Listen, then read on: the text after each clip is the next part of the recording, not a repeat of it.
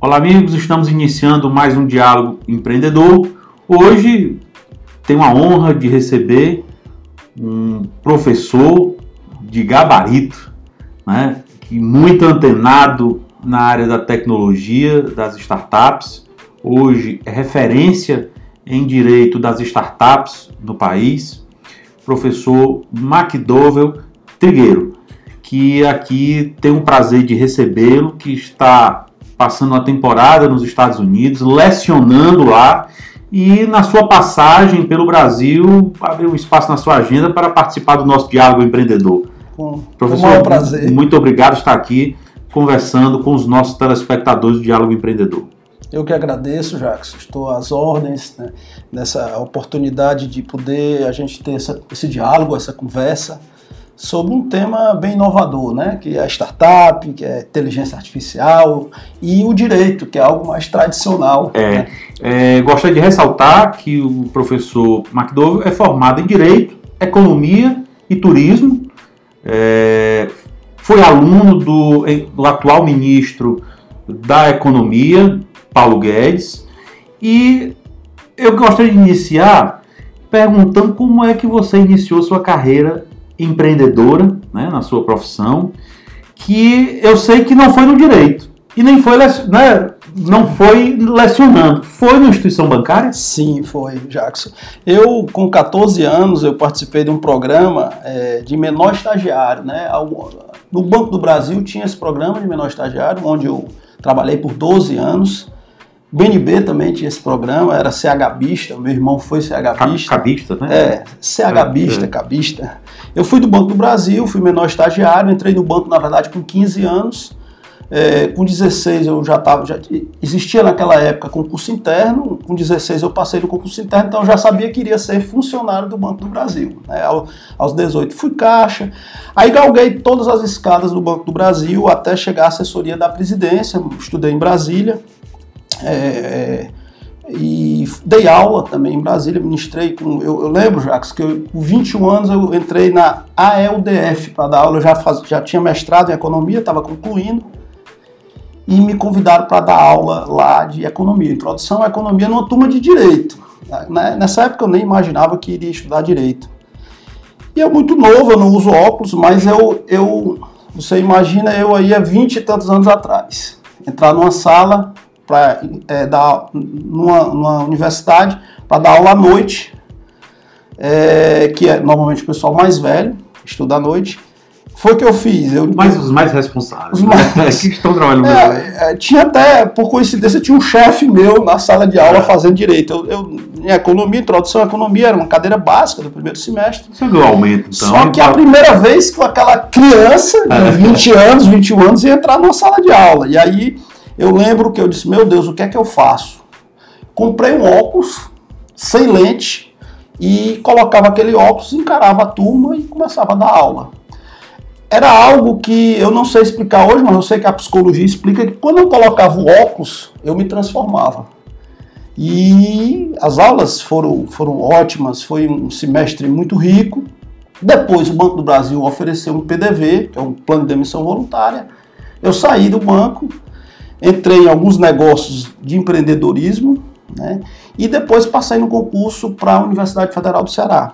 Já tinha um mestrado em economia né? e entrei em 97 como professor da Universidade Federal do Ceará, onde sou até hoje. Estou de licença já quase um ano para esse pós-doutorado, né? Que é durante esse ano de 2020 todo eu estarei nos Estados Unidos, como estou, na verdade estou aqui de passagem cursando direito das startups. Né? Foi um, uma mudança bem da economia, administração, que eu também fiz, mestrado em administração, mestrado em economia no CAE. Ah, o senhor também é, é, é, procurador do município, sim, né? Sim, sim, sou. Também estou de licença para esse projeto que é essa, esse, esse visita.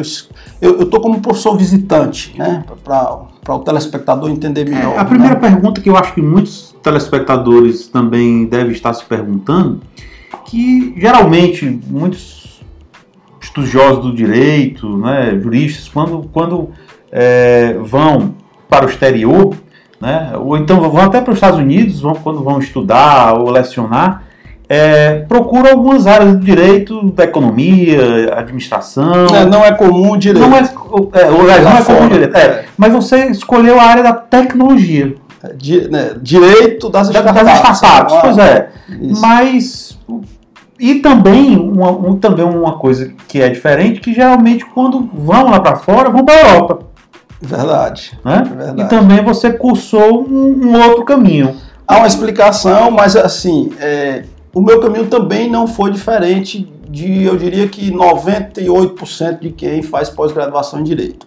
Normalmente, quem faz mestrado e doutorado em Direito ou opta por fazê-lo no Brasil, uma vez que a nossa legislação é interna, ou nas escolas da Europa. Isso há uma, há uma explicação. O nosso direito ele é civil law, né? numa tradução seria um direito civil. Todo ele é, anglo-germânico, é, essas influências é, é, fazem com que a, o, nosso, o nosso espectro jurídico ele é baseado nas leis e eventualmente na jurisprudência e nos costumes. Né? Já nos Estados Unidos, Jackson, o direito todo é common law, ou seja, é o direito comum, é baseado em julgados, na jurisprudência. E essa diferença ela faz com que as pessoas não vão estudar um outro sistema, uma vez que elas vão, principalmente se vão voltar para o país e aplicar no país um sistema que é diferente. Então não é comum se estudar direito nos Estados Unidos. É comum business, é, né, gestão como todo, gestão economia, principalmente, né? É, gestão principalmente. Exatamente. Então eu, eu comigo não fui diferente. Eu fiz mestrado e doutorado na Espanha, né? concluí mestrado e doutorado na Espanha em Direito. Depois eu fiz um pós-doutorado na USP, aqui no Brasil. Um primeiro pós-doutorado em Direito Econômico, e já começando a estudar a questão do mercado. E, aí, e a partir dessa ida para a USP, me despertou o interesse em estudar as escolas americanas de Direito. Eu comecei a ver que o direito, ele sempre, é, é, eu diria assim, eu, costumo dizer isso para meus alunos, quem é meu aluno vai se lembrar, o mercado vem na frente, ele é ágil, e o direito ele vem atrás, tá regular, né? desesperado, é. tentando aparar as arestas do mercado, né? E eu comecei a sentir nessa, nessa, nesse pós-doutorado da USP a necessidade de entender é, por que, que nos Estados Unidos as empresas, de, as startups, elas estão na frente da gente. Por que, que o ensino americano é tido o melhor do mundo em muitas áreas? Pegando esse seu gancho, que as empresas vão na frente. As o direito atrás, é, tentando a, regular. É, a, as, as startups estão aí, a, a inteligência artificial está chegando. É, como é a sua visão desse impacto é, no direito, nas legislações, que isso é que vai ser uma questão mundial. Sem dúvida, é? sem dúvida. O emprego mudou, né? Dizem que é, é, isso que eu vou falar já é quase clichê, né? Mas em pouco tempo, 60% dos empregos que existem hoje não existirão e uma tendência de cada vez mais mudar, né? Então, assim. Ainda tem gente que não acordou para isso. Ainda tem gente que não acordou para isso. Mudou, mudou e mudou muito. Então, eu acho que, pegando esse seu gancho, a partir daí eu comecei a ficar curioso em estudar a parte do direito digital, de inteligência artificial, como é que o direito vai se portar perante esse novo mundo, né? Um mundo de mudanças, um mundo onde as startups, elas que, que são empresas de tecnologias que conseguem hoje resolver problemas do dia a dia das pessoas, conseguem responder o que quem estuda startups, a dor do consumidor, né? consegue responder, consegue alavancar negócios com isso, escalar isso é uma startup. E como o direito vai regular isso? Essa é uma pergunta é porque, que me. É porque quando você se tra tratamos de tecnologia, de, de, software, principalmente de inteligência artificial, é, eu acredito que 90% disso não está regulado. É verdade. Na, na, verdade, a minha preocupação ela é, um, ela é mais profunda ainda. Não é só como regular. Eu tenho um tripé jurídico, o Inova Simples de 2018, você tem a Lei da Inovação de 2018, a, a Lei Geral dos Dados, a gente até falou. Que agora vai, no meio do ano, agora ela começa a vigorar. Um pouco antes o Marco Civil da Internet. É, enfim, você tem, você tem hoje todo um, um mercado se preparando juridicamente com reformas. Você teve a reforma trabalhista, Você teve. E que ainda vem mais avanço. É, você teve a reforma da Previdência, são duas reformas que, que na verdade, elas eram necessárias para adequar o Estado é, ao, ao novo mundo. Existem duas reformas que ainda não passaram, mas que estão aí na pauta, a tributária e a reforma administrativa, né?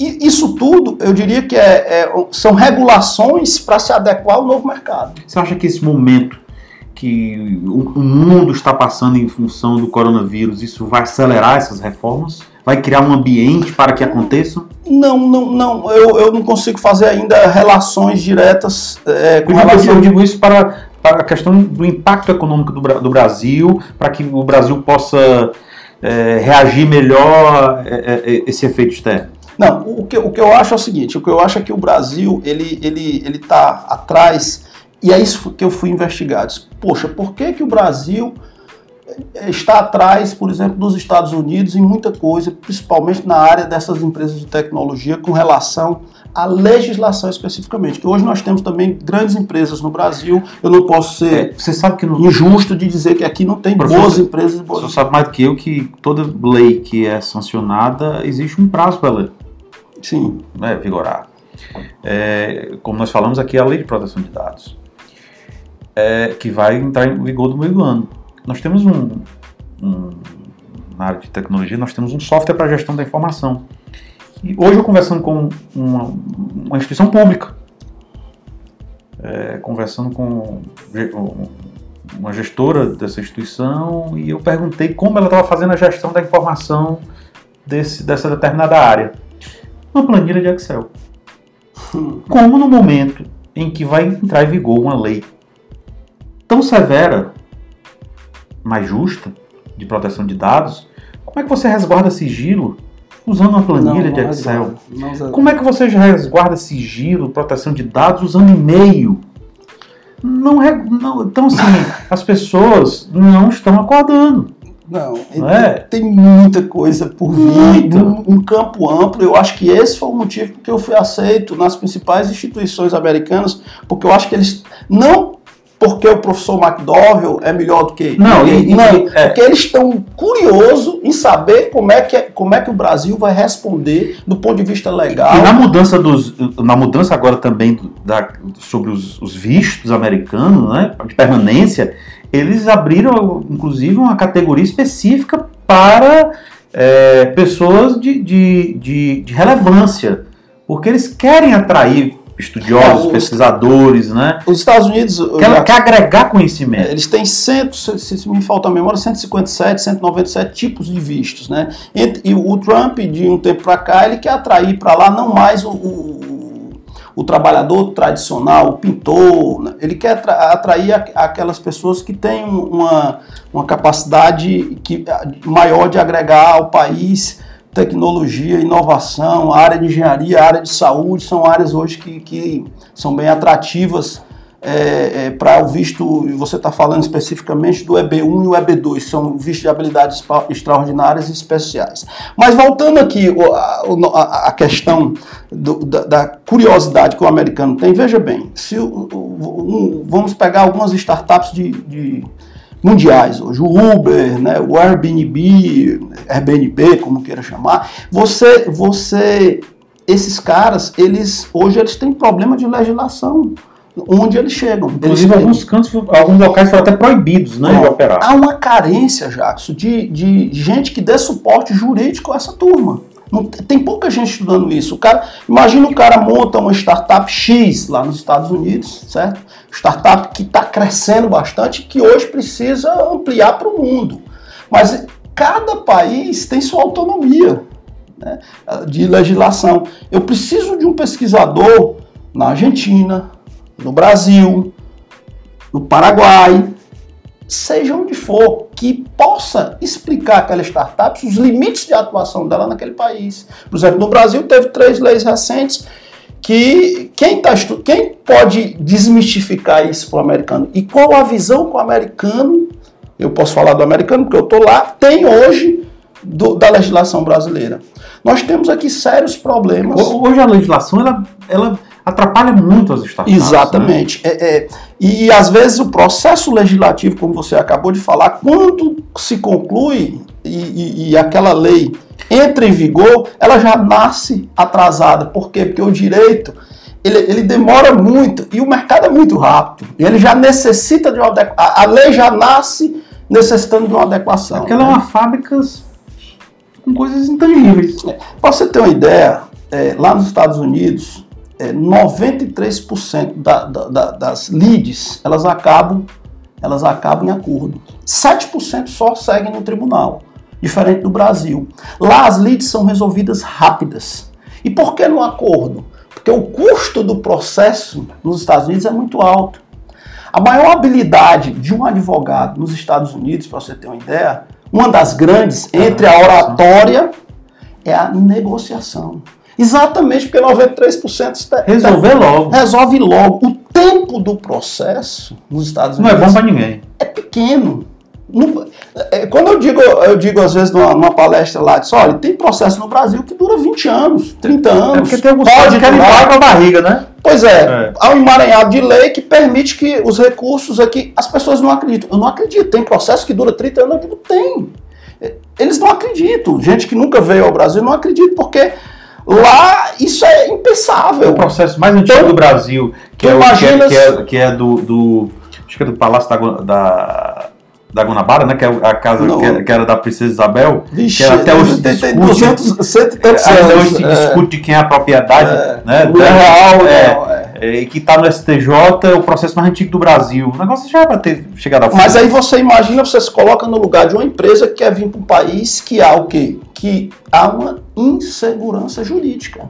Há uma insegurança jurídica não só no tempo do processo, mas também na previsibilidade é. do resultado. Porque hoje nós temos. Eu vou dizer por quê, só, só para concluir esse raciocínio.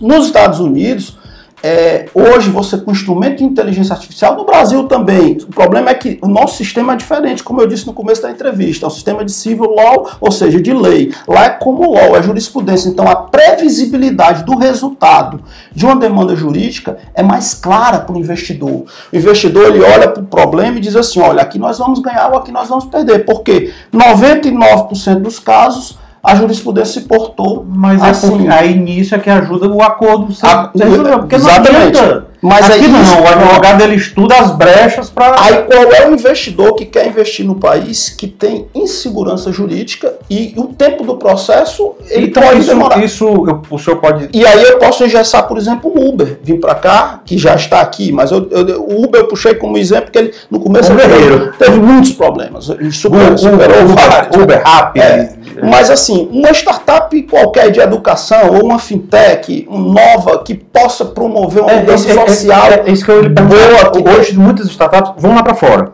mas assim, elas virem para cá, ela tem, que é ser, ela tem que estar tá disposta não é comum. a enfrentar barreiras e quebrar costumes. Porque o Uber é um, como acabou de, o senhor dizer, ele quebrou costume. É, ele correu riscos, e, mas assim, o Uber é tão necessário e é tão bom que quem hoje praticamente eu não conheço ninguém mais que não, que, que não, usa, não usa Uber, né? Eu digo da nossa geração. É, talvez algo é difícil até você ver um táxi na rua, não sei pois é, no aeroporto. A partir de uma, de uma plataforma de tecnologia do Waze, se criou o Uber e hoje o Uber é fantástico. Você tem diversas outras startups é, é, que é, Os empreendedores estão mudando o que é que o empreendedor americano de tecnologia, de startups, fala do Brasil. Eles, eles estão dispostos a vir, querem vir e tem receio? Eles todo, todo, todo empreendedor quer aumentar seu mercado e aumentar sua empresa. Todos querem vir, mas eles querem vir com segurança. Com pelo menos eu posso. Estão esperando a reforma tem Muitos, tem muitos pontos, mas eu posso resumir isso para o nosso telespectador e para ficar mais didático em dois pontos. Eles querem é, o, o que haja uma previsibilidade dos resultados jurídicos nas demandas, ou seja, eles querem que aquela lei seja realmente cumprida e, e, e, e há uma previsibilidade para dizer assim, então se eu, se eu for pela direita, o resultado vai ser esse, se eu for pela esquerda, eu vou perder. Então, aqui no Brasil não, aqui as, tem, tem gente que vai pela direita e pela esquerda e chegam a resultados diferentes. Isso não é bom.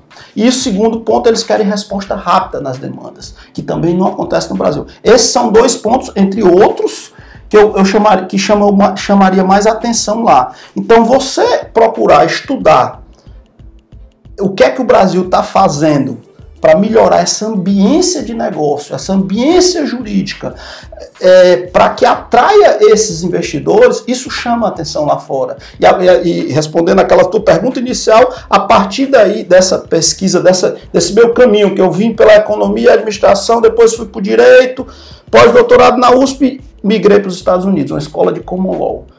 Lá essa identificação dessa necessidade de se estudar essa área me abriu as portas nas melhores universidades americanas, não só como um pesquisador, mas como um professor visitante. Né? E isso, isso eu, é um estímulo, eu, eu presto esse depoimento aqui para vocês como um estímulo para quem quiser se aprofundar numa área tão rica. O futuro está todo pela inteligência artificial, está todo aí. É um campo fantástico para se estudar isso aí.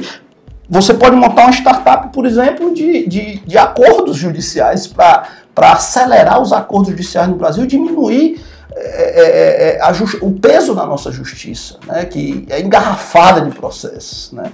Nos Estados Unidos, você tem 50 estados é, é, e cada estado tem uma legislação, tem uma jurisprudência, eu diria assim, com resultados que podem ser diferentes, mas todos com previsibilidade. Né? Tem estado que tem pena de morte, tem estado que não tem. Uhum. Então eu sei que se eu fizer isso ali, eu posso ir para cadeia e posso morrer. E normalmente acontece.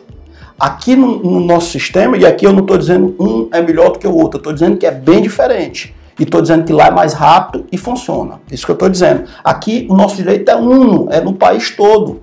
Nós temos um Supremo um STF, um STJ, que, legi, que, que acompanha o processo do Brasil todo. Lá não. Lá eu tenho 50 cortes em 50 países. O, o Para ser juiz nos Estados Unidos é diferente de ser no Brasil. Aqui, para você ser um funcionário público, você presta um concurso público. Lá a forma de ingresso é diferente. O juiz é por mandato. Dependendo do promotor, estado, quatro anos, seis anos. também, delegado, então, né? Isso pode nos ensinar muita coisa também aqui. Né? Então, são, são, esse fato de eu ter ido para uma escola completamente diferente, para mim foi muito rico. Essas estar tá estudando e estar tá vivenciando e estar tá comparando a, a, as duas experiências e tentando tirar algum proveito para o nosso país. Né? Bom, é, o Diálogo Empreendedor tem o patrocínio da Rede Participar Brasil. Conheça as soluções tecnológicas da Rede Participar Brasil para a regularização da ouvidoria da sua instituição, seja prefeitura, câmara, conselho profissional, empresa pública, enfim. É, para que a, a, ouvidoria da sua instituição esteja regularizada, tem que seguir os parâmetros das leis 12.527 de 2011 e a 3.460 de 2018. Né? Então, é, conheça as soluções tecnológicas da Rede Participar Brasil, como também para regularizar o portal oficial da sua instituição e a rede participar breve estará disponibilizando mais uma solução tecnológica que é a CI Digital. Então, aguarde, consulte as redes sociais, é, Rede Participar Brasil e também o portal web, conheça as soluções da Rede Participar e o Sebrae. Essa grande instituição, serviço de apoio a pequenas e médias empresas, consulte o Sebrae na sua cidade Consulte os serviços disponibilizados pelo Sebrae para que você possa organizar e crescer o seu negócio. É, lembrando que o Diálogo Empreendedor vai lá através da nossa TV de Mossoró toda quarta-feira às 20 horas com reprise aos sábados e domingos às 9 horas. Então fique ligado é, na nossa TV de Mossoró através da Brisanet, canal 176, através da TCM, TV a cabo Mossoró, canal 16,6 e também da Telecable, canal 94. E também acesse o portal Economic News Brasil, que lá também terá disponível todos os nossos vídeos, nossos programas, não somente do Diálogo Empreendedor, como também dos outros programas que compõem a nossa grade, como o Log News, que após uma pausa aí do início do ano, Francisco Pontes, que comanda o nosso programa, o Log News, que é um programa focado na área logística, retorna na próxima semana, e outros programas da nossa grade focados em programas de empreendedorismo.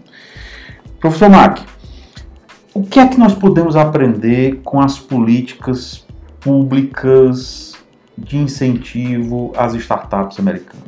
Bem, é, é outro ponto que eu acho que, é, que a gente tem que evoluir e aprender muito com eles. Para você ter uma ideia, é, eu posso até te passar depois esses slides para você colocar para o telespectador. Em 1974, o João Gugel, o carro elétrico, né? Ele, ele, ele, ele apresentou o carro elétrico no Brasil. Um grande visionário, um grande empreendedor. 1974. Ele apresentou no programa do Silvio Santos. Aquele minizinho, né? Minizinho. Mas aquele da Fiat. É, minizinho. É. Apresentou em 1974 esse carro elétrico. O que é que acontece? Nessa época, o Elon Musk, ele tinha 3 anos de idade. Né? É, a, Microsoft, a Microsoft só foi fundada no ano seguinte, 1975. Era uma época que a NASA estava na missão Apollo e tal. O que foi que aconteceu com o carro elétrico no Brasil, Jackson? Andou. O que foi que aconteceu com o Gugel? Qual foi o apoio do governo a esse visionário? Isso aí acontece muito, não somente Pronto. com o Gugel, mas com muitos empreendedores Eu respondo sua pergunta com esse exemplo. Ninguém se, valoriza as se ideias. Se isso tivesse acontecido nos Estados Unidos, seria diferente. O governo entra com o risco. E aqui que fica uma lição para a gente, né? Que a, a, a, os nossos governos estimulem as startups de garagem e aí você pode dizer, professor, como isso? De várias formas, de várias formas. Hoje, hoje você tem, por exemplo, aqui no Ceará, você tem um, um de, de, de, cabos de alta tecnologia, já foi um, ou seja, nós temos uma estrutura interessante para germinarem empresas de tecnologia. Mas assim, é como se eu tivesse um avião e não tivesse piloto. Não há, nos currículos das escolas, isso eu já venho defendendo há um tempo, é, com algumas raras exceções, a matéria é chamada empreendedorismo. Não há nada que se. inteligência artificial. E eu, eu vou mais além, eu vou a questões mais profundas, de autoconhecimento, inteligência emocional. São. É uma grade curricular aqui muito pobre. Jacques, parece mentira você ter me perguntado isso, mas é, essa semana o meu filho menor chegou para mim e disse: Papai, para que, que serve o cateto da hipotenusa? Onde eu vou usar isso? Eu disse, meu filho serve, ele, ele, ele, a soma dos quadrados e tal. Fui explicar para ele, disse, tudo bem, mas onde é que eu vou usar isso na vida prática? E eu fiquei refletindo sobre isso. Por que que na escola ele não está estudando empreendedorismo, ele não está estudando oralidade, técnicas de negociação, que é o que a gente usa na vida prática. Tudo é uma negociação. For, for Até com a sua esposa você está negociando. É, empreendedorismo, inteligência emocional. Houve uma, houve uma, mudança na grade escolar esse ano, foi em algumas coisas? Eu, eu acho que foi né? muito pequena, não se refletiu na escola ainda. Né? Eu acho que é uma questão de tempo, eu não estou aqui eu acho que é uma questão de tempo o Brasil acordar para isso e mudar sua, sua grade e colocar é, autoconhecimento, a, a, parte de psicologia, inteligência emocional, inteligência artificial, empreendedorismo, técnicas de oralidade, técnicas de negociação, que é o que você usa que a, na a, prática. Que a grade é muito monótona é, e isso não, você termina aguçando a, a, a inteligência do, do, do jovem, né, do aluno, e ele começa a até, até para se identificar para que rumo ele vai tomar na carreira profissional. Profissões do futuro e tudo isso. Então, o que é que normalmente se faz em, no poder público? O poder público, às vezes, ele disponibiliza ecossistemas de startup para que se germine ali ideias, mas aquilo para nisso. Eu vi recentemente o Banco do Nordeste é, ofereceu, ofereceu algum um espaço lá para startup, mas é algo assim muito modesto, na frente do que acontece lá fora. Você, Só para dizer que fez. Só para dizer que fez iniciativa, falando de iniciativa pública, poderia chegar mais junto, porque as pessoas que estão é, desempregadas, jovens, elas poderiam buscar pelo empreendedorismo um caminho de, de se empregar, de, de se buscar, de se de, de ter um propósito de vida, de ter um motivo, de ter uma motivação para não ir para é, droga, é, para não ir para o crime, é, para não ir. Porque de emprego não está fácil. Não está fácil. Nós até fizemos uma publicação algumas semanas no portal sobre um, um artigo de um, de um professor da USP, em que ele dizia o seguinte: que o desemprego vai trazer trabalho. Não é o desemprego trazer emprego. É, é verdade. Né? O desemprego ele vai trazer trabalho. De que forma? Através do empreendedorismo. Porque não vai ter emprego. E, e você pode é, é, é interpretar isso de duas formas. Ele vai trazer trabalho do trabalho e vai nos dar trabalho que já está dando, porque essa turma que está desempregada, Pra ela tem que facilitar comer. Não, ela tem que comer e ela vai, ela vai para atividades ilícitas. Né? Você, ó, esse É, negócio- você- ecossistema, quem está oxigenando o ecossistema no Brasil é no eixo Rio-São Você Paulo lembra- e Florianópolis, Você- onde você tem um ecossistema de startup melhor. Lá, você, em São Paulo, você tem um cubo. Eu visitei o cubo, que é bem interessante, um ecossistema. Mas, assim, isso ainda está muito atrás do que seria um Vale do Silício, claro. Você lembra que Não precisa nem ser o Vale do Silício. Aqui no Ceará tem, tem o, o, o- Rapadura Vale, né? Que é uma tentativa muito É. até nobre, mas ainda muito modesta do que se necessita para o momento que nós estamos vivendo Nós de inteligência chegando- artificial. Nós estamos chegando aos 30 minutos do nosso, do nosso programa. É, a entrevista com o professor McDowell será em dois capítulos. Né? Então, é, hoje nós estamos encerrando a- o primeiro capítulo da nossa entrevista. E desde já já convido para que na próxima semana você confira a segunda parte da nossa entrevista, que aproveitando a passagem dele pelo Brasil, nós não poderíamos deixar de fazer um programa um pouco mais rico, mais extenso, com mais tempo, porque é um assunto muito palpitante essa questão da tecnologia mundial, do direito na área da tecnologia. Então, professor, vamos encerrar hoje o Diálogo Empreendedor, agradeço. mas vamos continuar com, convidando, convidando para que os nossos telespectadores confiram a segunda parte. Então, agradeço a sua audiência e na próxima quarta-feira, às 20 horas, através da nossa TV de Mossoró, através da Brisanet, canal 176, TCM, TV a cabo de Mossoró, canal 16.6 e através da Telecable, canal 94 e através também do portal Economic News Brasil e o nosso Facebook, lógico, o nosso IGTV do Instagram. Então, agradecemos a sua audiência e até o nosso próximo programa com o professor McDowell Trigueiro.